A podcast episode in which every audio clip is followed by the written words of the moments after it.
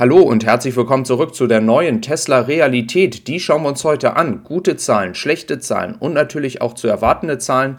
Eine gute Nachricht ist der Cybertruck, der soll im dritten Quartal ausgeliefert werden. Die Alpha-Version ist dort zu sehen und es soll dann im dritten Quartal ein Event geben. Tesla hat insgesamt 22,4 Milliarden an Cash, das ist auch eine sehr gute Nachricht. Operativer Cashflow von 2,5 Milliarden und eine operative Marge von 11,4.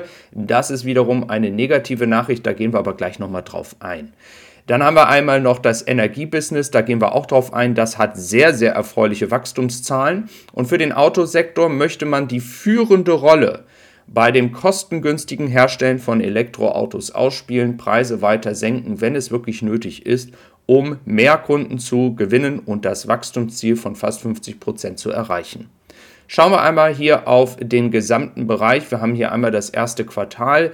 Alles an Autoumsatz war bei knapp 20 Milliarden und wir haben hier insgesamt 23,329 Milliarden Dollar an Umsatz. Da ist dieses Energiegeschäft schon dabei. Wir haben eine operative Marge von 11,4 Prozent. Die ist natürlich signifikant nach unten gegangen von den 16 Prozent, die wir im letzten Quartal hatten, was natürlich auch durch die Preissenkungen erzeugt worden ist und wir haben einen totalen Cross-Profit von 4,5 Milliarden. Auch das ist auf dem negativen ähm, Ast zu sehen, denn da waren wir schon mal im letzten Quartal bei 5,777 Milliarden. Fairerweise muss man immer sagen, wo kommt hier eigentlich Tesla her? Aber im ersten Quartal letzten Jahres war diese Zahl auch besser und da sieht man jetzt mal den Unterschied, wie es aussieht, wenn Tesla die Preise reduziert. Jetzt habe ich ja oft auf dem Kanal hier auch gesagt, dass die Marge zwar nicht so krass nach unten gehen wird, weil man natürlich auch Kosten sparen kann. Das werde ich dir aber gleich nochmal erklären, denn da lag ich grundsätzlich nicht falsch. Schauen wir mal auf das erste Quartal. 440.000 Autos wurden produziert. Das ist ein Wachstum von 44 Prozent zum letzten Jahr. Das ist ja bereits bekannt. Und wir hatten Auslieferungen von 422.000. Das ist dann ein Wachstum von 36 Prozent gewesen. Und wir haben ja noch das zweite, dritte und vierte Quartal. Also das sieht schon mal gar nicht so schlecht aus. Was sehr, sehr erfreulich ist, ein 360% Wachstum beim Thema Storage. Also die ganze Thematik Speicher wird immer interessanter. Ähm, Solar muss man sagen, mit 40% ist hier jetzt noch ein relativ geringes Wachstum für diesen Markt. Ja, ich hatte es bereits auch bei den Preisen, ähm, die ich in einem der Videos erwähnt hatte, euch schon gesagt. 2018 hatte man eine gewisse Kostenstruktur und hier wird es nochmal von Tesla offiziell bestätigt, man hat die Kosten bis 2022 um 30 Prozent reduziert.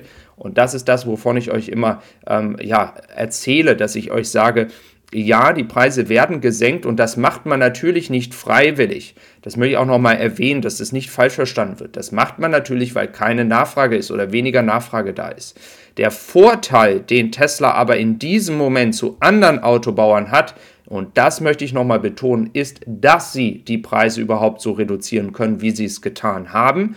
Und das geht nur, weil sie die Preise und die Kosten im Griff haben, um korrekt zu sein, und die Kosten um 30 Prozent seit 2018 reduziert haben.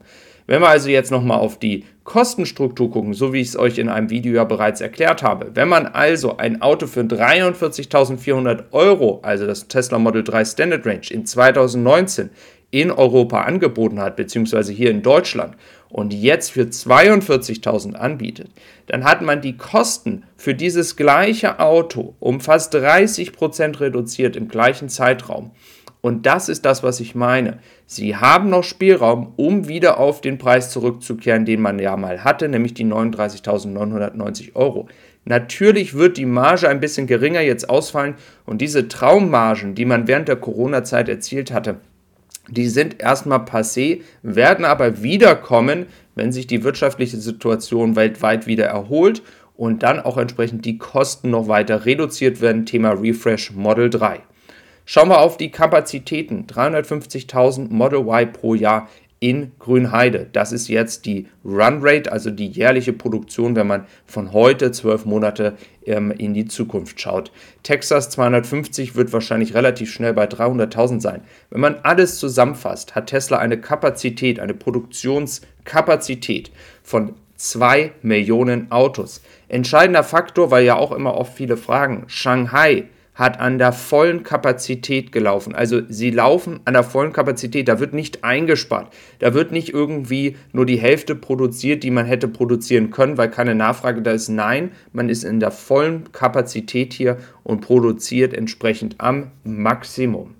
Ja, wir haben hier dann sehr, sehr, sehr, sehr erfreuliche Nachrichten vom Energiegeschäft. Ein Thema, welches wir ja schon oft hatten und was in Deutschland zurzeit auch mit dem Atomausstieg sehr heiß diskutiert wird. Wir brauchen mehr Speicher. Und da ist Tesla auf einem sehr, sehr guten Weg. Also wir sehen hier die Sprünge im ersten Quartal oben rechts zum vierten Quartal. Das ist genau das, was wir uns von diesem Bereich doch schon so lange erhofft haben. Man hat weiterhin das Ziel, um 50 Prozent langfristig zu wachsen. Ähm, und das gilt fürs Autogeschäft. Und man plant weiterhin mit 1,8 Millionen. Intern hatte man ja gesagt 2 Millionen, 1,8 Millionen Autos. Das zeige ich dir aber jetzt auch gleich nochmal, was das bedeutet. Man möchte weiter wachsen und dieses Wachstum 1,8 Millionen nur zur Erinnerung, als man damals das Ziel von 50 Prozent ausgegeben hat, basierend auf diesem Ziel würde man bei 1,8 Millionen auch wieder vor den eigens gesteckten Zielen sein, denn 50 Prozent basierend auf der Aussage in 2020 liegt dann bei 1,68 Millionen. Also 1,8 Millionen, das ist das Ziel. Im nächsten Jahr wären es dann 2,5 Millionen. Also es wird sehr, sehr spannend. Und um eben halt auch die Preise ähm, so tief zu halten und gleichzeitig aber auch mehr Geld zu machen, ist natürlich auch die 4680er Zelle wichtig. Hier einmal ein Bild davon und ich glaube, wir gehen da auch noch mal in einem anderen Video detailliert drauf ein, denn da gibt es auch einige spannende Neuigkeiten.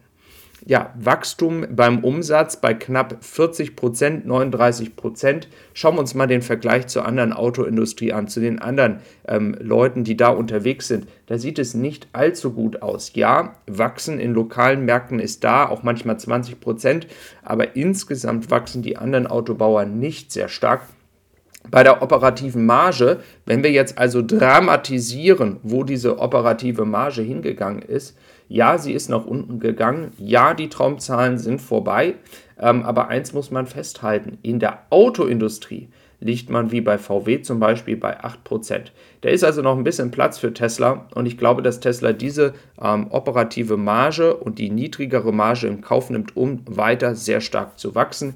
Hier haben wir nochmal einen Überblick über das gesamte operative System. Zusammengefasst können wir festhalten, Tesla ist bereit, in der nicht allzu guten wirtschaftlichen Situation weltweit die Preise weiter zu senken, um neue Kunden zu gewinnen und dann eben halt mehr Autos zu verkaufen. Alle Details auch in weiteren Videos.